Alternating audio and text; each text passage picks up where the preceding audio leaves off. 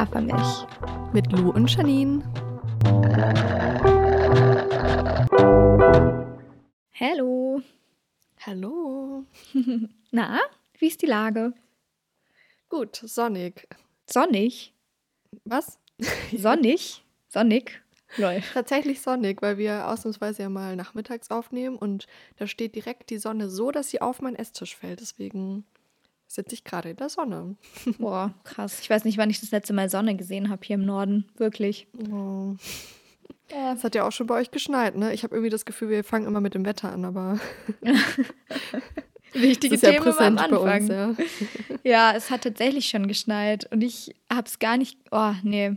Ich bin immer noch nicht bereit. Es hat sich nicht viel geändert seit der letzten Folge. Ich bin immer noch kein Fan von Winter. Ich habe jetzt meine Winterjacke endlich mal rausgeholt, aber jedes Mal, wenn ich sie Sehr anziehe, gut. bin ich so, mm, ich will nicht, wie so ein kleines Kind. aber naja, ja. es muss sein.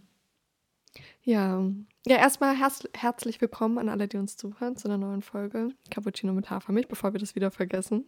Schön, dass ihr wieder da seid und uns zuhört. Ähm, heute gibt es mal wieder eine kleine popkulturelle Folge, so viel schon mal vorneweg, aber zum Thema kommen wir gleich. Erstmal, Janine, frage ich dich, wie geht's dir und was ist so passiert bei dir die letzte Woche? Ja, also eigentlich ist nur eine große Sache passiert. und zwar das muss ich jetzt unbedingt einmal erzählen, haben meine beste Freundin und ich einen Twilight-Marathon gestartet. und es war einfach so ein toller Tag. Also wir haben ein richtiges Happening draus gemacht. Ähm, es hat einfach passend dazu dann auch geschneit an dem Tag. Also es war so richtig düster ähm, bei mir in der Wohnung und wir haben wirklich richtig übertrieben, haben alles durchgeplant mit Essen und Getränken und haben ja, Cocktail gemacht und so weiter und haben uns dann oh den ganzen Gott, Tag auf die Couch, den ganzen Tag auf die Couch gesetzt und äh, ja, die Filme alle einmal durchgeguckt und ah, es war, es war magisch. Ja, ich Krass. weiß nicht, hast du auch diesen nostalgischen Faktor bei Twilight oder war das früher so ein Thema bei euch? Ja, auf jeden Fall. Also die Nostalgie ist auf jeden Fall immer hoch, aber es ist gleichzeitig auch immer so ein bisschen der Cringe-Faktor da, auf jeden Fall. Und ja, ich muss auch sagen, habt ihr, was mich jetzt gerade mal so interessiert, habt ihr die Filme auf Deutsch oder auf Englisch geschaut dann? Nee, wir gucken die tatsächlich immer auf Deutsch. Ja. Weil wir auch die SynchronsprecherInnen einfach mit unserer Kindheit verbinden. Ja, voll. Ob, ja, obwohl wir uns vorgenommen haben, sie auch endlich mal alle auf Englisch zu gucken. Vielleicht machen wir das das nächste Mal, aber ja, aktuell okay. immer auf Deutsch. Ja, spannend. Ach, ich finde es richtig süß. Ich habe auch das Gefühl, genau solche Events muss man sich hier irgendwie gerade in den Tag planen, damit man diese dunkle und traurige Jahreszeit ein bisschen besser übersteht. Also richtig gut. Voll. Ja, normalerweise ähm, freuen wir uns auch einfach immer, wenn die Sonne scheint oder so. Aber an dem Wochenende haben wir wirklich darauf gehofft, dass schlechtes Wetter ist, ähm, weil das halt einfach zur Stimmung gepasst hat. Und das war irgendwie richtig cool, weil, ähm, wie gesagt, es hat geschneit und ja, wir haben es richtig zelebriert, einfach so das schlechte Wetter und ja, es war einfach ein nice. sehr cozy Tag. Ja. Was mich jetzt auch noch interessiert ist, was für einen Cocktail habt ihr denn gemacht? Bestimmt so ein Blutcocktail, oder? So irgendwas Rotes? Ja, so, genau, wir wollten irgendwas Rotes machen und es war dann so eine wilde Mischung aus, also ich weiß gar nicht, ist es ein Cocktail? dann, ich glaube nicht, aber es war Aperol und Lillet und so Wildberry-Zeug und ganz viele gefrorene Himbeeren und so Krams und das war dann halt so ein rotes Getränk, ja. Hat sehr gut Geil. geschmeckt. Klingt gut und genau. klingt nach Nina Chuba auf jeden Fall. Ja, stimmt. Wildberry Lily. ja, Nee, und ich muss auch sagen, ich bin immer wieder überrascht davon. Ähm, also ich kenne die Filme halt echt in- und auswendig. Aber wie du sagst, es ist schon auch cringe, vor allem der erste Teil. Aber so gegen Ende, ich weiß nicht, ob es daran liegt, dass wir halt die einfach so an einem Stück durchgucken und dann halt so komplett into it sind. Aber ich finde sie gegen Ende dann auch immer ernster und nehme sie dann immer ernster und bin auch wirklich nach dem letzten Teil immer so richtig emotional zerstört, dass es dann vorbei ist. Und ja. ja. Ach, ich weiß Hast auch nicht. Hast du damals die im Kino geschaut? Mhm. Also ich habe die Reihe gelesen, nachdem der erste Teil im Kino war, äh, weil ich unbedingt dann wissen wollte, wie es weitergeht. Und ab da habe ich sie dann immer auch im Kino geschaut. Ja, deswegen, das war auch immer so ein richtiges Hinfiebern auf den nächsten Film. Und ja, ich habe das immer sehr emotional so in Erinnerung. War das ja. bei dir auch so? Ähm, oh, ich weiß es gar nicht mehr so richtig, ehrlich gesagt. Ich weiß auch nicht mehr, wann und wie ich zum ersten Mal in Kontakt mit Twilight gekommen bin. Ich glaube, ich habe zuerst die Bücher gelesen und dann die Filme geschaut, aber ich bin ja. mir auch nicht sicher. Und ich glaube, ich habe auch nur einen Film im Kino geschaut, weil ich dann erst alt genug dafür war. Aber I don't okay. know, Leute. Ist zu lange her. Ja. Und wir nehmen uns auch die ganze Zeit mal vor, herauszufinden, ob irgendwo in unserer Umgebung mal so ein Marathon im Kino veranstaltet wird, weil das stelle ich mir auch richtig geil vor, so alle fünf Filme ähm, im Kino hintereinander zu gucken. Ja, da würde ich mich auch, auch sehen. Mal Bock drauf. Ja. ja. Wobei danach ist man, glaube ich, auch richtig zerstört einfach, also auch so körperlich. Ja. Ja, was hast du denn so gemacht am Wochenende? Was ist bei dir ja. passiert? Was ist bei mir so passiert? Irgendwie war es schon wieder, gefühlt ist schon wieder richtig viel passiert und irgendwie auch gar nichts, aber ich habe irgendwie ein ganz anderes Gefühl, als ich letzte Woche noch hatte. Ähm, eine Sache, die wir in der WG gemacht haben, ist, wir haben ähm, unser Wohnzimmer endlich mal so ein bisschen gemütlich gemacht, weil das war irgendwie immer mhm. so ein, wie nennt man das denn, so eine, hm, nee, ich will jetzt nicht sagen so eine rumliegende Leiche, weil das, das fühlt sich irgendwie komisch an, das zu sagen, aber äh, irgendwie haben wir einfach unser Wohnzimmer immer so ein bisschen ignoriert. Und jetzt haben wir uns aber mal die Zeit genommen, endlich mal ein paar sweete Kissen aufs Sofa zu machen und irgendwie Lichterketten aufzuhängen und richtig viele Pflanzen in das Zimmer reinzustellen und so. Und es macht so einen Unterschied. Und jetzt sitze ich richtig gerne einfach in unserem Wohnzimmer und finde es richtig gemütlich. Und das hat mich oh, irgendwie schön. sehr froh gemacht letzte Woche. Ah, das glaube ich. Ich finde eure ja. Wohnung auch generell voll cool. Also ich hätte es jetzt nicht als äh, Leiche bezeichnet. Danke. Aber ja. ja, kann ich mir auf jeden Fall vorstellen. So Kissen und Lichterketten machen einfach so viel aus und Pflanzen ja, auch. Ja, wirklich. Dann wirkt der Raum einfach komplett anders. Mhm. Ja. Ja, auch und dann habe ich mich irgendwie mit so richtig nervigen Sachen die ganze Woche rumgeschlagen. Wirklich, es ist so, ich weiß nicht, was gerade los ist, aber so alles, was diese Wohnung betrifft, geht einfach gerade komplett den Bach runter. Also erstens haben wir richtig fettes Schimmelproblem bei uns in der Wohnung und es wird immer doller und äh, die Hausverwaltung meldet sich nicht und kümmert sich nicht drum. Dann funktionieren unsere Heizungen auch nicht so richtig, was natürlich auch mit dem Schimmel zusammenhängt, beziehungsweise umgekehrt, der oh. Schimmel hängt, na, ihr wisst, was ich meine. ähm, ja. Das heißt, uns ist die ganze Zeit ultra ultra kalt in dieser Wohnung und ich, ich schwöre, ich renne nur noch mit, ähm, mit einer Wärmflasche rum, weil es einfach so kalt ist und weil ich einfach erfriere. Und ich habe oh immer noch keine Winterbettdecke. Die habe ich mir letzte Woche irgendwann bestellt und sie ist immer noch nicht da. Es ist wirklich einfach gerade ein Trauerspiel, Leute. Jetzt wundert es mich aber auch nicht mehr, warum du nicht in den Winter so ankommst. Ja, stimmt. Wenn es die ganze Zeit so kalt ist. Ja. ja. Ach, naja, deswegen ging es mir irgendwie die ganze Woche auch nicht so richtig gut, weil ich halt halt, äh, halt halt, ja, ähm, weil ich halt Hauptmieterin bin und mich dann halt auch um sowas irgendwie kümmern muss und dann irgendwie tausend Mails ja. geschrieben habe und dann gab es noch irgendwie Stress mit dem BAföG-Amt und dann habe ich noch eine Mahnung von der Hausverwaltung bekommen, weil ich anscheinend die Miete nicht überwiesen habe, was aber gar nicht stimmt und einfach so richtig dumme Sachen sind einfach passiert, weißt du? So eine richtig ja. dumme Woche. Richtig unnötig, ja. Ja, dann drücke ich die, Wo äh, die Daumen, dass es nächste Woche ein bisschen ja, drückst du die Woche. dass sie sich mal melden. Ja.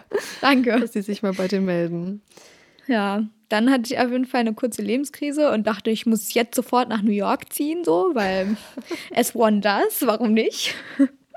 Ich habe mir so richtig viele TikToks zu New York angeschaut und dachte so, oh, ich will jetzt sofort mir einen Flug nach New York buchen, damit ich da meine Schriftstellerinnen-Träume ausleben kann und da in irgendwelchen verschneiten Coffeeshops sitzen kann und meine Bücher schreiben kann. Und ja, oh, äh, ja ich habe wirklich dabei. nach Flügen geschaut. Ja, Krass. lass mal machen. Lass uns mal eine, ja. ein Dings in eine, eine, wie heißt das, einen Urlaub in New York buchen. Sollten wir wirklich machen. Ja, auch wegen Twilight habe ich auch so ein geiles Reel gesehen, wo irgendeine Person halt an die ganzen Orte gefahren ist, also an die Drehorte. Mhm. Und das ist wohl alles so in Oregon. Und da habe ich dann auch die ganze Zeit drüber nachgedacht. Ich habe auch tatsächlich nach Flügen geschaut, weil ich geguckt habe, wie viel das wohl so insgesamt kostet, da irgendwie mal so einen Ausflug hinzumachen. Oder was heißt ein Ausflug, aber ein Urlaub. Also, ja, Ah, ich habe aber im Moment generell auch so voll Fernweh. Ich habe richtig Bock, einfach mal wieder irgendwo ganz anders zu sein. Mhm. Ja, fühle ich auf Fühl jeden Fall sehr. ja. aber ich war am Wochenende dann auch noch feiern, richtig spontan und auch das erste Mal seit ein paar Wochen. Und das hat richtig mhm. gut getan, muss ich sagen. Es ging halt so eine riesige Wohnheimparty bei uns mit so mehreren Stockwerken und ich glaube so 300 Leuten oder so. Und halt mit mehreren Floors. Und ich stand dann, dann so vorne vor den Boxen und habe mich so warm getanzt und das war einfach richtig schön. Oh, das klingt sehr gut. Ja. Ja, das muss auch manchmal sein. Ja, willst du mal erzählen, worüber wir heute quatschen wollen? Äh, voll. Wir können ja vielleicht auch sonst erstmal kurz erklären, wie wir uns das so vorgestellt haben mit den nächsten Folgen, weil wir hatten ja in der letzten Folge mhm. ein bisschen erzählt, dass wir gerade irgendwie ein bisschen strugglen so mit der Struktur von dem Podcast und dass wir uns irgendwie gerade nicht so richtig sicher sind, wie wir das ja alles aufbauen wollen und so. Und wir haben uns jetzt so entschieden, auch so mit euren, mit den Stimmen quasi aus der Umfrage aus der letzten Folge, dass wir immer eine Themenfolge mit einer quasi durcheinandergewürfelten Folge abwechseln. Das heißt, ähm, es gibt immer eine Folge Cappuccino mit Hafermilch, wo wir halt irgendwelche popkulturellen, ähm, politischen, äh, weiß ich nicht, literarischen Themen besprechen. Einfach Sachen, die uns gerade ja. irgendwie interessieren. Und danach gibt es einfach normal eine Folge, wie, wie sie früher gemacht haben, dass wir uns gegenseitig Fragen stellen zu allem Möglichen und so ein bisschen durcheinander quatschen und so ein bisschen äh, eine Comfort-Folge quasi machen. Ähm, genau. genau. Und deswegen sind wir ja. jetzt wieder bei einer Themenfolge angekommen. Janine, magst du kurz erzählen, worum es heute geht? Ja, wir würden heute total gern drüber sprechen, inwieweit man äh, Kunst vom Künstler bzw. der Künstlerin trennen kann oder vielleicht auch sollte. Vielleicht können wir mal kurz erzählen, wie wir da drauf gekommen sind. Ich habe nämlich Lou letzte Woche erzählt, dass ich gerade Harry Potter lese und mir deswegen gerade wieder voll viele Gedanken zu dem Thema mache weil es ja bezüglich J.K. Rowling in den letzten Jahren dann eine sehr, sehr große Debatte gab. Ich glaube, da werden wir bestimmt auch gleich nochmal drauf zurückkommen. Yes. Und ähm, ja, genau. Deswegen dachten wir, also ich finde auch irgendwie, es ist ein sehr aktuelles Thema, deswegen wollten wir da heute total gerne mal drüber quatschen. Voll. Gefühlt ist das ja auch ein Thema, was einfach durch die Art, wie unsere Welt gerade strukturiert ist oder beziehungsweise unsere westliche Welt, unsere Gesellschaft hier mit eben den sozialen Medien, mit TikTok, mit keine Ahnung was, ähm, dass es einfach gerade immer mehr Aufschwung äh, quasi bekommt, dieses Thema. Ähm, weil eben sich Skandale über bestimmte Personen viel, viel, viel schneller verbreiten als noch vor zehn Jahren vielleicht. Und weil mhm. Personen momentan so schnell gecancelt werden, dass man irgendwie gefühlt auch selber nicht mehr hinterherkommt. Ähm, ja. Genau, und deswegen haben wir uns halt einfach die Fragen gestellt, so wie du ja auch gerade schon meintest, kann und sollte man ein Kunstwerk von der Biografie und von der politischen Haltung und generell von der Position des Künstlers oder der Künstlerin trennen? Und wenn ja, wie? Und dann möchten wir, glaube ich, auch noch ein bisschen darüber reden, wie ja, wie das mit dem Wert von dem Kunstwerk letztendlich zusammenhängt. Also ob dann das Kunstwerk quasi an Wert verliert oder an Wert gewinnt, wenn man es in Kontext mit dem Künstler oder der Künstlerin stellt. Genau. Könntest du es allgemein einordnen, also ob du es wichtig findest, Kunst vom Künstler oder der Künstlerin zu trennen oder nicht? Oder findest du, das kommt immer auf die jeweilige Situation an? Ja, das ist nämlich so die Frage, ne? Das ist, ähm, also ich muss sagen, es gibt so viele Beispiele, finde ich, wo man richtig oder wo ich persönlich mich richtig eindeutig positionieren kann und sagen kann, nee, da muss man auf jeden Fall den Kontext mit einbeziehen ähm, und schauen, in welchem Kontext ein bestimmtes Kunstwerk oder ein Roman oder was auch immer entstanden ist. Wie zum Beispiel, ähm, weiß ich nicht, Pippi Langstrumpf. Zum Beispiel Pippi Langstrumpf, mhm. da haben wir den Vater, der nun mal problematisch und rassistisch ist und ein rassistisches Bild zeichnet. Ähm, der Vater, der eben der König von ja, von dieser Insel da ist und da wird auch das N-Wort reproduziert und so weiter und so fort. Und da finde ich, ist es super eindeutig, dass man sagen muss, Pippi Langstrumpf ist so in den 60er Jahren verfilmt worden und halt in den 50er Jahren dann wahrscheinlich geschrieben worden. Das heißt, da ist eben diese koloniale Vergangenheit und dieser ganze Kontext natürlich super stark präsent. Ähm, und jetzt, wenn wir jetzt Pippi Langstrumpf irgendwie neu verfilmen oder irgendwie neu, neu diese Bücher drucken, dann wird natürlich das N-Wort abgeändert in eine zeitgemäßige, zeitgenössische, weiß ich nicht, äh, Variante. Aber das alleine ist ja auch schon wieder eine riesige Debatte, weil dann natürlich andere Personen sagen, hey, das ist Kunst, wie sie damals entstanden ist. Das könnt ihr doch nicht verändern, so mäßig, weißt du? Ja. Ach, es ist einfach. Also da bin, bin ich persönlich ja. super, da würde ich also safe sagen, bitte lass uns das alles nicht reproduzieren und die Narrative auf jeden Fall ändern. Auf und jeden Fall. Also da ist es, finde ich, super eindeutig, aber dann gibt es halt auch andere Fälle, wo es eben nicht so eindeutig ist und ähm, ja, wo man da einfach ja. mal ein bisschen tiefer einsteigen muss. Auf jeden Fall. Aber ich glaube, was da eben auch ein großer Unterschied ist, ist, ob die politische Meinung zum Beispiel in den Texten oder in der Kunst selbst wiedergegeben wird oder sich darin spiegelt oder ob das einfach die politische Einstellung von dem Künstler zum Beispiel ist, aber nicht Teil der Kunst ist, weißt du? Mhm. Weil bei Pippi Langstrumpf, finde ich, ist es deswegen so eindeutig, auch wenn man das eben im Kontext der Zeit sehen muss, dass da eben rassistische Begriffe drinstehen. Und deswegen, finde ich, sollte man eben Pippi Langstrumpf so, wie es eben damals war, heute nicht mehr reproduzieren und ähm, veröffentlichen oder verkaufen und das zumindest abändern. Und genau, deswegen finde ich es da halt irgendwie eindeutiger als jetzt bei anderen Fällen, wie zum Beispiel mit Harry Potter, ähm, wo ja angeblich, also ich weiß, ich bin auch nicht so richtig, richtig tief in dieser Materie drin, aber soweit ich weiß, ja keine homophoben oder transphoben, ja, weiß nicht, Charaktere oder so drin vorkommen, aber J.K. Rowling eben öffentlich so eine Meinung vertritt. Ja. Weil da ist es ja mehr getrennt, weißt du? Ja. Voll. Vielleicht noch mal ganz kurz für Menschen, die das nicht mitbekommen haben, auch wenn, wenn ich das nicht glaube, aber oh Gott, wann waren das jetzt schon wieder? Vor zwei Jahren oder so?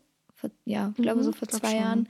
Ähm, Genau, hat halt sich J.K. Rowling einfach öffentlich auf Twitter vor allen Dingen sehr stark transphob positioniert und die Aussagen von einer Wissenschaftlerin unterstützt, die sich eben auch ähm, selber als TERF, also ähm, Trans-Exclusionary Radical Feminism oder Feminist ähm, bezeichnet. Äh, genau, und diese Aussagen hat sie quasi, wie sagt man das, retweetet, getweetet, retweetet, keine Ahnung, ich benutze kein Twitter, aber hat sich ich eben dahinter nicht, glaub, gestellt ja. ähm, und ist eben öffentlich transphob. So, das genau. hat eine ultra große Debatte losgetreten von wegen, was können wir denn jetzt mit Harry Potter noch machen? Dürfen wir Harry Potter noch schauen? Dürfen wir es noch lesen? Können wir J.K. Rowling noch unterstützen oder nicht? Und ja, ich weiß nicht, wie ist denn so dein Take dazu? Also was, was ähm, hast du von damals von dieser Debatte mitbekommen und wie würdest du dich jetzt dazu positionieren? Ja, also ich finde es schwierig, vor allem bei so Werken wie Harry Potter, die für viele ja so krass emotional sind, Teil ihrer Kindheit waren und so, verstehe ich auch, dass es einfach so voll der Zwiespalt ist, in dem man sich da plötzlich befindet. Ich persönlich sehe das so, dass ich es vollkommen okay finde, die Bücher weiterhin zu lesen oder die Filme weiterhin zu gucken, vor allem wenn man die eh zu Hause liegen hat. Was ich problematisch finde, ist weiterhin das so zu vermarkten. Also wenn ich zum Beispiel auf Instagram sehe, dass ähm, ja, BloggerInnen Harry Potter in die Kamera zeigen oder diesen ganzen Merch und so, dann stößt es bei mir einfach immer negativ aus, weil ich mir so denke, damit unterstützt ihr halt einfach diese Autorin mit all dem, was sie halt ist und sagt.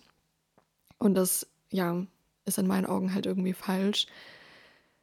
Ja, aber keine Ahnung, ich weiß, ich bin da auch nie so zu einem richtigen Entschluss gekommen. Es ist ähm, einfach sehr schwierig. Ich finde aber grundsätzlich eben nicht, dass man J.K. Rowling von dieser Welt äh, komplett einfach trennen kann, auch wenn die sich natürlich irgendwo verselbstständigt hat und so und auch irgendwo für sich vielleicht steht, die ganze Welt, ist sie halt trotzdem einfach die Erschafferin, so die Autorin und ist damit auch automatisch eben verknüpft. Ja, total. Und du hast es ja auch gerade eben schon mal gesagt, dass diese Welt oder diese, diese, dieses Fandom einfach eben so viel mehr geworden ist als nur diese Bücher. Da hat sich, ja, wie ja. gesagt, ein komplettes Fandom drum ähm, gebildet. Da sind Menschen, die fühlen sich so zu Hause mit dieser Geschichte. Die, ähm, die Menschen, äh, da gibt es Menschen, denen hat diese Geschichte so viel gegeben und die haben sich da drin irgendwie auf eine Art selber wiedergefunden oder die konnten sich da reinflüchten, wenn es ihnen nicht gut ging. Und ich glaube, gerade eben auch für viele Menschen, die selbst trans sind oder irgendwie queer sind, ähm, war Harry Potter immer eine Zuflucht oder halt eine genau. Art von, von ach, da, da fühle ich mich irgendwie gesehen oder da finde ich als, ähm, als Mensch, der selber vielleicht in diese Außenseiterrolle gedrängt wird von der Gesellschaft einfach, finde ich da Anklang oder ähm, kann mich damit einfach auch vielleicht ein bisschen betäuben. Und ich finde, das macht mhm. es eben auch so schwierig, wenn wir jetzt auf Bookstagram oder BookTok oder so weiter ähm, Harry Potter so zeigen und reproduzieren, als wäre nie was gewesen, weil die Personen dann natürlich auch einfach sehr leicht getriggert werden können, ähm, weil das die natürlich viel mehr noch oder nicht natürlich, aber weil, weil das ähm, solche Menschen natürlich noch viel mehr getroffen hat, als, als ähm, jetzt mich als Person, die sich eben nie so sehr in Harry Potter irgendwie wiedergefunden hat. Oder also für mich war Harry Potter einfach nie so ein, so ein riesiges Ding, weißt du? Und ja. allein deswegen würde ich schon aufhören, ähm, irgendwie Harry Potter in die Kamera zu zeigen, weil ich eben Menschen nicht triggern möchte. Andererseits kann man natürlich nicht immer auf die Trigger von allen Leuten achten. Das geht ja auch nicht. Also es ist irgendwie ein sehr schmaler Grad, finde ich. Ja, total. Aber ich finde, was eben auch nochmal ein wichtiger Punkt ist, aber jetzt also unabhängig von diesem Marketing-Ding, ähm, einfach nur, wenn man sich halt so persönlich als Privatperson darüber Gedanken macht, ähm, finde ich halt trotzdem, dass man eben diese Welt auch in der Hinsicht von der Autorin trennen kann, dass ähm, das Lesen der Texte ja auch irgendwie nochmal hm, eine andere Ebene entstehen lässt. Weißt du, wie ich meine? Also es ist ja sozusagen nicht nur die Verbindung von mir zu der Autorin, sondern auch die Verbindung zwischen mir und dem Text einfach mhm. und was man selbst daraus macht. Und deswegen finde ich es absolut okay, sage ich mal, oder kann ich so gut nachvollziehen, dass eben Menschen ähm, auch weiterhin diese Bücher so sehr fühlen und feiern und vielleicht auch sogar Menschen, die eben keine hetero-cis-Personen sind, sondern wie du gerade gesagt hast, die sich eben gerade aufgrund dessen auch immer damit verbunden gefühlt haben mit dieser ganzen Welt, das eben auch weiterhin konsumieren. Ich finde eben nur dieses Reproduzieren und dieses Bewerben, das finde ich irgendwie kritisch daran. Ja, total. Ja. Gerade weil ja damit auch J.K. Rowling immer weiter unter äh, finanziell unterstützt wird. Genau. Also zum ja. Beispiel kriegt die ja Tickets von dieser, äh, Tickets, mhm. wenn Tickets von dieser Wizarding World irgendwie verkauft werden, dann kriegt sie einen Anteil an dem Ticketpreis zum Beispiel. Oder wenn genau. man es auf Streaming-Plattformen, wenn man die Filme dort schaut, dann kriegt sie natürlich auch irgendwie einen kleinen Anteil. Wenn man offizielles Merchandise kauft und so weiter und so fort. Oder irgendwelche Sonderausgaben, die alle paar Jahre mal erscheinen. Das sind halt alles Momente, in denen irgendwie die Künstlerin da wieder unterstützt wird.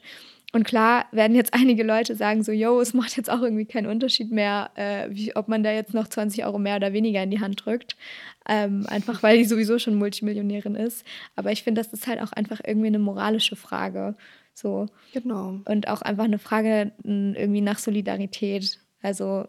Ja, ich, ja genau, ich glaube, das ist voll der wichtige Punkt dass es eben nicht nur darum geht, sie jetzt weiterhin finanziell zu unterstützen, sondern dass es ja natürlich auch einfach ein Zeichen setzt, sich eben vielleicht auch öffentlich eben dagegen zu positionieren. Ja. Aufgrund der Aussagen, die sie so getroffen hat. Ja. Ich glaube, es war ja vor zwei Jahren wieder so ein Jubiläum. Kann es sein, dass es sogar das Zehnjährige war oder so? Oder ich glaube, wenn dann das 20-Jährige. Ja, vielleicht das. Ja, stimmt, muss ja eigentlich, wenn dann das 20-Jährige gewesen sein. Ja, auf jeden Fall gab es so ein Jubiläum und da war ja auch wirklich in jeder Buchhandlung standen wieder riesige Tische mit den ganzen Neuauflagen. Ähm, ich habe letztes Jahr ähm, für ein halbes Jahr auch im Verlag gearbeitet und da gab es auch so viel Harry Potter-Zeug, was gemacht wurde. Ähm, von Kochbüchern über irgendwelche Bastelgeschichten und was weiß ich. Also ich war da in so einem kreativen Sachbuchverlag und ähm, das finde ich einfach krass, so wenn man halt äh, das auch vielleicht als Verlag so unreflektiert, ja, einfach immer wieder aufgreift. Weil ja, man sie halt einfach dadurch auch weiterhin unterstützt. Voll. Genau. Ja, okay, also wir ja. sehen, es ist auf jeden Fall ein großes Thema und eine große Frage. So. Und ich finde, man kann das halt auf so viele Bereiche irgendwie beziehen. Also wir haben jetzt über Literatur gesprochen und über irgendwie Pippi Langstrumpf, die Filme oder die, die Bücher ja auch. Aber das, das ähm, ist ja genauso auch in, in Museen zum Beispiel oft eine Frage. Also es gab zum Beispiel vor ähm, ein paar Jahren mal eine Ausstellung im Tate Modern in, ähm, in London. Und äh, diese Ausstellung hat halt einen Künstler gefeatured sozusagen, von dem bekannt war, dass er halt ein Sexualstraftäter war. Und das hat halt auch wieder eine mhm. große Debatte irgendwie losgetreten von wegen, wie kann man diesem Menschen oder diesem Künstler Raum geben, beziehungsweise dürfen wir der Kunst, dürfen wir diese Kunst ausstellen ähm, und, und wie verhält sich das irgendwie, weißt du? Und da war es vielleicht nochmal ja. ein bisschen was anderes, weil der Künstler eben schon gestorben war. Also es geht um äh, Kenneth Halliway ähm, und die Ausstellung im Tate Modern. Aber trotzdem ist die Frage natürlich dieselbe so. Und du hattest ja auch noch in der, in der Vorbesprechung irgendwas von, ähm, von Musik irgendwie erzählt, ne? Dass das ja auch da voll ein Thema ist. Total. Also sowohl in aktueller Musik als auch in, also bei MusikerInnen, die auch bereits verstorben sind, wie zum Beispiel Michael Jackson. Das ist ja auch so ein riesiges Thema, dass er, ich weiß nicht, ich hoffe, ich sage jetzt nichts Falsches, weil ich bin auch nicht so doll in dem Thema drin, aber ähm, auf jeden Fall es Vorwürfe gab, äh, dass er Kinder missbraucht hätte. Mhm. Ja, das hat ja auch eine sehr große Debatte losgetreten, inwieweit man auch jetzt noch seine Musik einfach hören sollte. Ähm, und da fällt ja sozusagen der Aspekt wie bei J.K. Rowling weg, dass wenn man, also dass man ihn selbst noch unterstützt, indem man die Musik hört, weil er ist ja schon bereits äh, verstorben. Aber ähm, es stellt sich natürlich trotzdem die Frage, inwieweit man seine Kunst, die er eben produziert hat, jetzt von ihm als Mensch einfach trennen kann und von dem, was er eben getan hat. Voll. Oder auch hier irgendwie wieder The Weinstein Company, hier ähm, mhm. mit Harvey und Bob Beispiel, Weinstein. Ja. Die haben so viele Filme gemacht, ähm, die oder haben eine Zeit lang auf jeden Fall die Filmlandschaft irgendwie dominiert, so und haben trotzdem auch wieder Vorwürfe zu sexuellem Missbrauch oder zu Sexualstraftaten bekommen und irgendwie trotzdem schaut man die Filme halt weiter, so und es ist, es ist wirklich, es ist irgendwie überall. Es ist ein riesengroßes Thema. Ja, weil halt auch einfach hinter jedem Kunstwerk, egal was es ist, ja immer eine Privatperson steht mit ihren politischen Einstellungen und mit ihrer Biografie und ja, ach, ich weiß nicht, wenn wir so über diese einzelnen Beispiele äh, sprechen, dann komme ich eigentlich immer mehr so zu dem Entschluss, dass man es nicht miteinander, äh, nicht voneinander trennen kann. Ich weiß nicht, wie es dir da geht, aber ja, ja, ich weiß nicht, es hat halt, finde ich, alles einen negativen Beigeschmack, oder? Also, wenn man sagt, man hört trotzdem die Musik, man konsumiert trotzdem irgendwie die Filme und so. Total. Ja. Aber weißt du, was ich spannend finde? Ähm, es ist so dieses Spannungsverhältnis zwischen, wenn die Biografie, also wenn es eine positive Konnotation hervorruft, also wenn die Biografie oder die Positionierung oder was auch immer zum Wert des Kunstwerks eben positiv beiträgt, ja. dann sieht man es schon wieder ganz anders. Und ich denke jetzt hier zum Beispiel an, ja. ähm, an Romane, bei denen irgendwie, bei denen es Parallelen zwischen der Story und der Biografie des Autors oder der Autorin gibt, ähm, dann nehmen wir sie natürlich ganz anders wahr, weil wir irgendwie das Gefühl haben, ah, mir wird jetzt gerade irgendwie was Echtes erzählt und es ist ähm, authentisch und spannend. Und manchmal hat es dann nochmal diesen extra Bang, weißt du? Ich denke zum Beispiel mhm. gerade an drei Kameradinnen, an diesen Roman von ähm, Shida Basia zum Beispiel. Ich hoffe, ich spreche sie jetzt richtig aus, aber ähm, da geht es halt um, um die Geschichte von drei, ähm, von drei Frauen mit, mit Migrationsgeschichte und ähm, die kommen halt aus unterschiedlichen ja, aus unterschiedlichen Kontexten einfach. Es wird auch nie aufgeklärt, wo genau sie herkommen, weil es eben genau darum geht, dass quasi die Autorinnenstimme oft mit der Erzählstimme quasi verwechselt wird, nur weil wir irgendwie davon ausgehen, weil die Autorin selber eine Migrationsgeschichte hat, dass es so ihre Geschichte ist, die sie erzählt, weißt du? Ja, okay. Und das ist ja. ähm, schwierig natürlich, dass wir davon sofort ausgehen. Ähm, aber gleichzeitig, ja, ich weiß nicht, ich habe das Gefühl, wir Menschen möchten immer unbedingt wissen, woher was kommt. Und wir können einfach nicht gut mit Unwissen umgehen. Und deswegen finden wir es immer ganz, ganz toll, wenn ja, wenn es Parallelen eben zwischen Kunstwerk und Autorin gibt, wenn es halt positive Sachen sind. Voll. Aber ich glaube, das ist eben so der Knackpunkt. Ich glaube, man kann auf jeden Fall dann so diese Verknüpfung machen, aber man darf das halt nicht gleichsetzen. Also, das ist ja generell bei Romanen so dass es ja nie autobiografisch in dem Sinn eigentlich ist, außer es wird jetzt explizit gesagt. Mhm. Und dass natürlich eigene Erfahrungen und Gedanken und so einfließen, aber nicht das, was ähm, das, ja, die Erzählinstanz dann im Buch sagt oder denkt, ist das, was die Autorin oder der Autor sagt und denkt. Also ich glaube, das ist halt ein großer Fehler, da irgendwie ähm, ja das gleichzusetzen. Und trotzdem gibt es immer so, werden Menschen voll von der Kritik gefeiert oder Autorinnen, ähm, wo, wo man halt irgendwie, wo dann die Kritik sagt, ja, und das ist so authentisch, was auch immer das dann bedeutet. Authentisch, Authentizität kann ja auch alles heißen. Es kann ja sein, dass es einen, einen hohen Wahrheitsgehalt aufweist, dann das Stück, oder dass es ja original irgendwie ist oder whatever authentisch in dem Zusammenhang dann so meint.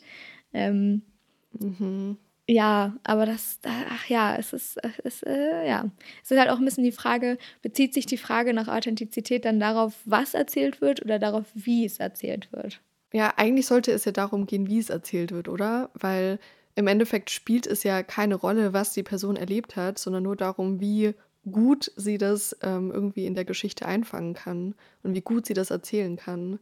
Ja. Also auch eine Person, die ja dann einen autobiografischen Kontext hat ähm, oder zum Beispiel jetzt in dem Fall selbst Migrationshintergrund, das heißt ja nicht automatisch, dass sie das dann gut schreiben kann.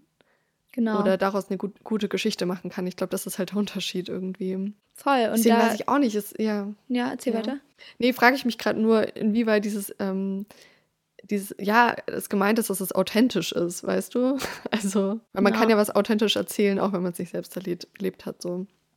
Ja, das ist, finde ich, auch noch irgendwie eine richtig spannende Frage. Da habe ich auch wieder ein Beispiel mitgebracht. ähm, ich, okay, Leute, ich muss einmal euch ganz kurz erzählen. Ähm, ich habe eventuell gerade ein Seminar zu genau diesem Thema und deswegen bin ich da gerade auch richtig tief irgendwie drin und ich finde es einfach mega spannend, was so, ja, Authentizität mit Literatur irgendwie zu tun hat oder generell einfach mit Kunst. Genau, deswegen hier jetzt noch ein Beispiel und zwar. Ähm, Axolotl Roadkill. Kennst du den Roman? Nee. Okay. Gar nichts. Das ist so ein, ja, eigentlich so ein Coming-of-Age-Roman. Ähm, der ist, ich glaube, 2010 erschienen im Ullstein Verlag und zwar von äh, Helene Hegemann. Und Helene Hegemann war damals erst 17, als sie diesen Roman eben veröffentlicht hat. Das war ihr Debütroman und sie wurde halt richtig krass dafür gefeiert und es wurde ähm, ja einfach richtig krass angenommen. Und es geht eben in diesem Roman vor allen Dingen auch um so, ja, um so Club-Erfahrungen, die sie halt macht mit 17 in Berlin so. Und äh, damals war es halt erst so, dass die Kritik es mega krass fand, dass so eine junge Frau sowas so treffend beschreiben kann und so scharfsinnig irgendwie ähm, das alles einfangen kann und so. Und dann haben die Leute aber festgestellt, so, oh lol, die war ja erst 17, die ist ja selber noch gar nicht in diese Clubs reingekommen, von denen sie da erzählt. Das heißt, wahrscheinlich ist es irgendwie alles gelogen. So, sie hat es selber nicht erlebt. Und dann kam, ähm, kamen Plagiatsvorwürfe auf, äh, weil sie anscheinend bei einem Berliner Blogger namens Aaron oder Aaron oder wie man ihn noch aussprechen möchte, ähm, abgeschrieben hat. Also so Absätze über zum Beispiel das Berghain, also diesen Club in Berlin. Und danach, als das so rausgekommen ist, wurde sie so krass gecancelt und so krass in der Luft zerrissen von den Kritikern und Kritikerinnen, weil plötzlich alle so waren so, ach, okay, jetzt war alles erstunken und erlogen und nichts davon war wahr und wie kann sie nur? Dabei hat sie ja nie den Anspruch daran gestellt, dass es wahr ist, was sie erzählt in, ihrem, in diesem Roman. Ach, und ich finde es so krass ja, irgendwie. Ich meine, ja, ach, keine Ahnung. Mit was für einer, mit was für einem Anspruch gehen wir denn an Romane ran? Ja, total. Also, das kann ich jetzt auch gar nicht nachvollziehen. Also klar, äh, Plagiat und so, das muss man natürlich ernst nehmen. Also ich weiß jetzt nicht, wie das dann genau war, aber äh, das ist, das finde ich, nochmal ein anderes Thema. Aber generell das ist es doch die, keine Ahnung, der Kern von einem Roman, oder? Dass es eine fiktive Geschichte ist und ja. dass wir uns in fremde Welten hineintauchen können und ähm, ja, uns einfach eine Geschichte ausdenken. Und ich finde es total seltsam, wenn man da den Anspruch daran hat, dass da irgendwie so ein Wahrheitsgehalt mit drin steckt oder so. Obwohl ich zum Beispiel auch jetzt auf der anderen Seite hier von Benjamin von Stuckrad-Barre, ähm, weiß ich, hast du schon mal was von dem gelesen? Ähm, warte, das sagt mir irgendwas. Soloalbum. Ah ja. Ich glaube, mhm. darüber haben wir mal gesprochen. Ja. Das war ja so sein erstes Buch und der hat jetzt vor zwei Jahren oder so Panikherz rausgebracht. Das will ich unbedingt noch lesen. Und da ähm, verarbeitet er halt all die Jahre, in denen er drogenabhängig war und schreibt halt so über sein Leben. Und das ist auch fiktiv, also keine Autobiografie, aber man weiß halt, dass er so seine eigenen Erfahrungen damit hat einfließen lassen. Und ich finde, das ist schon irgendwie ein spannender Fakt. Und man liest die Geschichte vielleicht auch anders. Aber ich finde, das muss ja nicht der Anspruch an die Geschichte sein, dass man das selbst erlebt hat. Also es ist irgendwie so ein cooles Add-on, aber ähm, ja. Ja, ich finde es generell so irgendwie, weil einerseits ähm einerseits würde ich schon so argumentieren, dass wenn ich jetzt schreibe, dass von mir halt super viel in diesen Texten steckt, so und dass ich deswegen auch bei anderen Menschen davon ausgehe, dass super viel von denen in deren Texten steckt. Aber es muss ja gar nicht so sein. Also, ich weiß nicht, finde ich ganz, ja. ganz spannend irgendwie. Auch letztens, ähm, da war ich auf einer Lesung, hatte ich, glaube ich, vielleicht auch im Podcast erzählt. Und da ähm, wurde dann am Ende das Publikum nach Fragen gefragt, irgendwie für die Autorin. Und dann war natürlich auch wieder eine der Fragen irgendwie sowas wie, ja, und ähm, haben Sie das denn selber erlebt oder warum haben Sie das irgendwie zu einer Geschichte verarbeitet? Und dann war die Autorin so, ja, diese Frage kriege ich bei jeder Lesung gestellt. Nein, ich habe das nicht selber erlebt und nein, ich habe auch keinen persönlichen Bezug dazu. Und irgendwie musste ich mich dann selber auch voll ähm, oder habe ich mich selber auch voll dabei erwischt, wie ich total erwartet habe, dass die Autorin einfach einen persönlichen Bezug zu diesem Thema hat, über das sie geschrieben hat. Aber das ist, kann halt auch einfach eine komplette Fehlinterpretation sein. Ja, es ist ja auch immer dieser Tipp bei so Schreibratgebern oder so, nicht äh, schreib das, was du kennst, sondern schreib das, in das du dich hineinversetzen oder in, also, dass du fühlen kannst. So. Mhm. Und ich glaube, das ist halt voll oft so, dass zwar natürlich AutorInnen ihre eigenen Emotionen damit reinfließen lassen, aber dass es halt dann viel unterschwelliger ist, weißt du? Also nicht, dass man die Situationen, die im Buch passieren, eins zu eins irgendwie auf den Autor oder die Autorin so, so überstülpen kann, sondern dass halt einfach dieses tiefliegende, dieses emotionale, dass das halt irgendwie der Kern der Geschichte ist, der da irgendwie mit reinfließt vom Schriftsteller. Weißt du, wie ich meine? Ja, total. Also, ja, so denke ich mir das irgendwie immer. Beziehungsweise so fühlt sich auch bei meinen eigenen Geschichten an. Ja. Aber spannend auf jeden Fall. ja, aber kann ich dir nochmal eine andere Frage stellen, sozusagen jetzt nochmal in die, in eine andere Richtung? Ja, klar. Weil mich würde es auch total interessieren, so Stichwort Cancel Culture ob du es auch oft ähm, übertrieben findest, wie schnell KünstlerInnen auch dann komplett abgeschrieben werden oder wie du so dazu stehst. Weil jetzt gerade haben wir so über das Positive auch ein bisschen gesprochen, was so in Geschichten zum Beispiel mit einfließt, aber ich weiß nicht, bei MusikerInnen bekomme ich das halt immer sehr viel mit, dass da irgendwie so eine Sache passiert und ähm, dann kriegen die halt so einen riesen Shitstorm über Social Media und dann sind die halt wirklich so weg vom Tisch. Zum ja. Beispiel Finn Kliman. Ja, und den habe ich auch gerade gedacht, ja. Total. Ja. ja, ach, Cancel Culture, ein riesiges Thema. Ich finde, mh, mm, persönlich finde ich Cancel Culture dann schwierig, wenn es einfach keine weitere Auseinandersetzung mit dem Thema gibt, warum dann die Person gecancelt wird. Also wenn es jetzt zum Beispiel irgendein, weiß ich nicht, irgendwelche Rassismusvorwürfe gegen irgendwen gäbe ähm, und man dann einfach sagen würde, okay, die Person ist jetzt halt gecancelt und wir hören nie wieder deren Musik und whatever, aber man sich dann selber überhaupt nicht weiter mit diesem Rassismusthema auseinandersetzt und vielleicht auch gar nicht acknowledged, dass die Person sich daraufhin auch mit dem Thema auseinandersetzt und halt mhm. irgendwie vielleicht auch aus der Sache lernt und ähm, sich beliest und ja, ich finde, Menschen machen halt Fehler so. Menschen können sich aber auch ändern. Und ich finde oft, dass wenn Menschen sofort gecancelt werden, wir denen einfach diesen Raum gar nicht geben. Und das finde ich manchmal schade. Das sehe ich auch so. Ja. ja. Woran hast du da noch so gedacht? Also ich musste einmal, als wir, also als ich mich so über die ähm, Frage oder generell über das Thema so Gedanken gemacht habe, sehr viel eben an Finn Kliman denken, der generell auch als Künstler einfach aufgetreten ist in den letzten Jahren und ähm, ich weiß nicht, ich glaube, das führt jetzt wirklich zu weit, wenn wir das ausführlich besprechen. Ähm, aber es gab mal vor ein paar Monaten so ein Video von Jan Böhmermann, der so ein bisschen, ja, das aufgedeckt hat, was bei Finn Kliman so hinter den Kulissen stattfindet. Und ich glaube, der größte Skandal war dieses Maskenthema, weil Finn Kliman angeblich nachhaltige und fair produzierte äh, Masken hergestellt hat, 2020. Und ähm, jetzt rauskam, dass eben Großteil davon zum Beispiel in Bangladesch produziert wurde. Und das finde ich auch richtig kacke und ich war auch total schockiert, als ich das gehört habe und so. Aber da fand ich es halt zum einen auch extrem krass, inwieweit er halt wirklich komplett einfach gecancelt wurde und man ihm gefühlt gar nicht den Raum gegeben hat, irgendwie sich zu erklären oder das wieder gut zu machen. Und zum anderen frage ich mich da halt auch zum Beispiel, wie es jetzt so mit seiner Musik ist. Ob Leute halt weiterhin seine Musik hören oder ob das für sie halt so eine Person ist und er jetzt halt so komplett so weg vom Tisch ist. Ja. Weißt du? Voll. Ich muss sagen, ich fühle mich immer ein bisschen schlecht, wenn ich seine Musik höre jetzt. Und ich finde es total schade, weil mich, hat, mich haben besonders so drei oder vier Songs letztes Jahr richtig viel und richtig doll begleitet. Ähm, und es sind so mhm. richtig, die bedeuten mir auch richtig viel einfach. Und ich würde die jetzt, glaube ich, nicht noch mit jemand anderem zusammenhören. Und ich habe sie auch seitdem eigentlich nicht mehr gehört, weil das ja gleich wieder dieses Thema ist von wegen, okay, wenn ich das jetzt auf Spotify streame, dann wird er halt wieder finanziell damit unterstützt. So.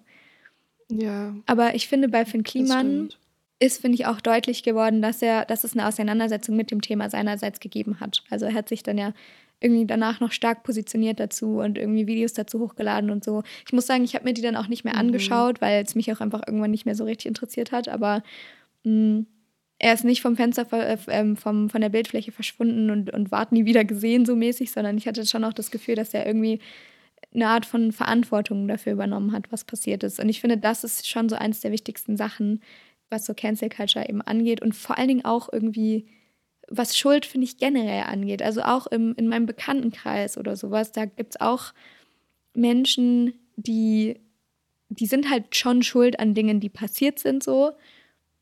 Und da habe ich mich auch schon oft gefragt, okay, wie gehe ich jetzt als, als Freund von Freundin von diesen Personen damit um? Aber dann dachte ich mir auch so, hey, die Person setzt sich damit auseinander, die versucht sich zu bessern, die setzt sich dafür ein, dass sowas nicht nochmal passiert, ähm, die gibt anderen Menschen mehr Raum und so weiter und so fort. Und so kann ich den Leuten halt auch mehr Raum geben, die vielleicht selber ja. schuld an was sind. Weißt du, macht das Sinn? Ja, total. Ich meine, das wäre jetzt bei J.K. Rowling ja auch ein total krasser Unterschied gewesen. Hätte sie irgendwelchen unreflektierten Scheiß einfach auf Twitter eben gepostet, aber danach das Ganze reflektiert und sich mit dem Thema auseinandergesetzt und sozusagen ihre Meinung geändert. Weißt du? Also dann wäre die Diskussion ja heute auch ganz anders. Ja. Aber so ist es ja in dem Fall leider nicht gewesen. Ja, deswegen sehe ich das bei Finn Kliman auch irgendwie so ein bisschen gemischt irgendwie. ja. Aber ich muss jetzt noch mal kurz ein anderes Beispiel nennen. Über das wir hier zu Hause in den letzten Tagen richtig viel gesprochen haben. Und zwar Shireen David. Mhm. Weiß nicht, ob du von der irgendwas mitbekommst. Nee, ähm, ganz anderer Dunstkreis. ja, wir haben so in, keine Ahnung, den letzten zwei Jahren, also als ihr neues Album rauskam, ganz viel ihre Musik gehört, so bei uns im Freundeskreis. Und ähm, ich feiere ihre Musik eigentlich auch richtig. Aber jetzt kam vor ein paar Tagen, also so vor einer Woche, hat sie so eine große Werbekampagne veröffentlicht. Ah, mit McDonalds. mit McDonalds. Ja. Genau. Und das war auch wirklich, ich war auch richtig enttäuscht einfach in dem Moment, weil ich mir so dachte, boah, wie kannst du einfach nur, ähm, also generell die ganzen Werte und so zu unterstützen, die McDonalds eben hat und ja, nicht faire ähm, Bezahlung und so weiter und auch Massentierhaltung. Also es gibt ja 10.000 Sachen, die man an McDonald's irgendwie kritisieren könnte. Aber auch, dass die ja auch Hauptsponsor der WM sind, die ja dieses Jahr in Katar stattfindet, mhm. was ja auch so ein Riesenthema ist. Und einfach insgesamt finde ich es einfach so furchtbar, dass sie da jetzt so ja, als Werbegesicht irgendwie auftritt. Also sie hat ja irgendwie ihren Song extra dafür umgeschrieben und so. Also es war auf jeden Fall ein Riesending. Und da haben wir uns auch die ganze Zeit so gefragt, hören wir jetzt noch ihre Musik, feiern wir diese Musik jetzt immer noch oder äh, keine Ahnung, wie gehen wir auch einfach privat jetzt mit dem Thema um?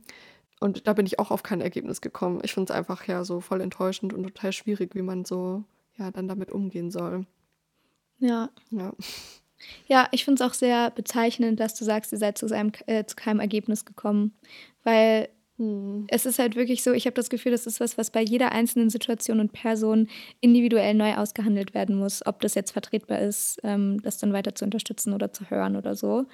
Was ja. ich halt wichtig finde, ist eben, dass diese Auseinandersetzung damit stattfindet, ähm, in welcher Hinsicht auch immer. Also, dass man sich halt einfach damit auseinandersetzt, in welchen, in welchen Bedingungen, ähm, weiß ich nicht, Kunstwerke entstanden sind, ähm, wie die KünstlerInnen sich jetzt irgendwie verhalten, positionieren und so weiter. Klar, es ist auch ein bisschen zu viel gesagt, das mit jedem einzelnen Kunstwerk zu machen, das man irgendwie konsumiert. Das, ähm, das ist ja eigentlich überhaupt nicht möglich so.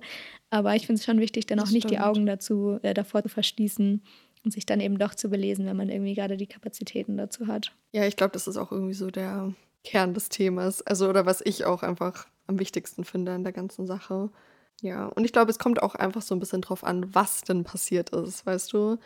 Also jetzt wie bei Finn Kliman, ob der irgendwie Masken in Bangladesch produziert hat, obwohl es, ähm, ja, obwohl er was anderes behauptet hat. Oder ob irgendwie jemand Frauen vergewaltigt. So und immer noch weiterhin Musik machen kann und ähm, alle Leute das hören. Ja, total. Oder? Also, ja. Voll. Allein deswegen ist es, glaube ich, schon immer sehr individuell. Ja, also die Moral von der Geschichte, ja, keine Ahnung, lasst uns ein bisschen mehr damit auseinandersetzen, wo Sachen herkommen, in welchen Kontexten sie entstehen und entstanden sind. Ähm, und äh, vielleicht gewisse Menschen nicht mehr finanziell unterstützen und einfach eine moralische und eine solidarische Entscheidung dahingehend treffen. Ja, vor allem, wenn man irgendwie in der Öffentlichkeit steht. Mhm. Janine, lass uns doch im Anbetracht der Zeit mal zum Song der Woche übergehen, oder? Gerne. Ausnahmsweise weiß ich sogar sofort, was ich für ein Lied draufpacken möchte. Okay, na dann. Ich muss trotzdem, ich muss trotzdem einmal kurz gucken, wie es heißt. Nicht, dass ich jetzt was Falsches sage. Und zwar schließt sich damit der Kreis. Ich möchte unbedingt einen Song von Twilight draufpacken. Äh, ich liebe einfach den ganzen Soundtrack von den Filmen und habe mir jetzt die zwei Tage danach die ganze Zeit auf Spotify die Lieder angehört und würde total gerne das Lied auf die Playlist packen, das äh, gelaufen ist, als Edward und Bella geheiratet haben. Ja. Und zwar ist es ähm, von Iron and Wine Flightless Bird, American Mouth, so rum, ja. Okay. Und warte mal, es läuft gerade so durch. Wedding Version steht noch drauf. Aber ja, ich packe auf jeden Fall die richtige Version auf die Playlist. Mhm. Ja. Ich finde das gerade beim Twilight Soundtrack irgendwie so krass, dass jedes Mal, wenn ich ein Lied aus dem Soundtrack irgendwo höre, ich sofort einfach die Bilder aus dem Film vor Augen habe. Es ist so crazy. Total. Es, es ist so doll eingebrannt in meinen Kopf einfach. Es ist fast schon ein bisschen peinlich. Bei mir auch. Aber ich finde es irgendwie auch richtig schön. Und die Musik ist, finde ich, auch einfach richtig gut. Also, ja. ja, der ganze Soundtrack. Yes. Und was packst du für ein Lied drauf diese Woche? Ich bin irgendwie noch unentschlossen. Ähm, ich glaube, ich möchte meinen Song der Woche einmal ähm, für was anderes nutzen tatsächlich. Äh, du hast es eben oh, okay. schon angesprochen und zwar die WM in Katar. Ja, mhm. Leute, let's please not watch the fucking WM. Was soll ich dazu sagen? Yes. Ähm, deswegen möchte ich gerne statt einem Song in die Playlist äh, möchte ich euch gerne auf eine Dokumentation verweisen, und zwar vom, vom, vom ZDF, vom, ich glaube, vom Sportstudio ZDF. Und zwar hat, nicht, hat sich nämlich der, äh, der Moderator, der jetzt auch die Spiele für den ZDF quasi überträgt und moderiert und so, vorher zusammengeschlossen mit anderen Menschen und eben eine Doku über, über die Verhältnisse in Katar gedreht. Die geht 45 Minuten, die deckt sehr viele, sehr krasse Sachen auf. Ähm, die ist mega spannend, also es ist nicht so eine Doku, wo man sich so denkt, oh, halt bitte die Fresse, sondern die ist wirklich nice. Schaut euch bitte diese Doku an. Zeigt sie vielleicht auch euren Eltern, falls sie die noch nicht kennen und falls die eher die Menschen sind, die die WM noch schauen, weil ich habe das Gefühl, wir würden die sowieso nicht gucken. Ähm, ja, aber ja. genau, das möchte ich gerne, dafür möchte ich heute gerne meinen Song der Woche nutzen, so als kleiner Joker. Oh. Finde ich richtig gut. Das packen wir auf jeden Fall in die Show Notes, ja. Ja. Sehr gut. Ja, Gut. Dann das für diese Woche, oder? Das war's für diese Woche. Wir hoffen, euch hat diese Folge von Cappuccino mit Hafermilch gefallen. Wenn ja, würden wir uns mega über eine Bewertung freuen, entweder auf Spotify oder auf Apple Podcasts. Und wir würden uns auch freuen, wenn ihr diese Folge mit euren Friends teilt oder auch auf Social Media verbreitet. Das hilft uns und dem Podcast immer sehr. Ansonsten wünschen wir euch eine wunderschöne Woche. Wir hören uns dann am nächsten Samstag wieder. Bis dahin, Lasst es euch gut gehen. Und bis dann und Gali Grü. Gali Grü.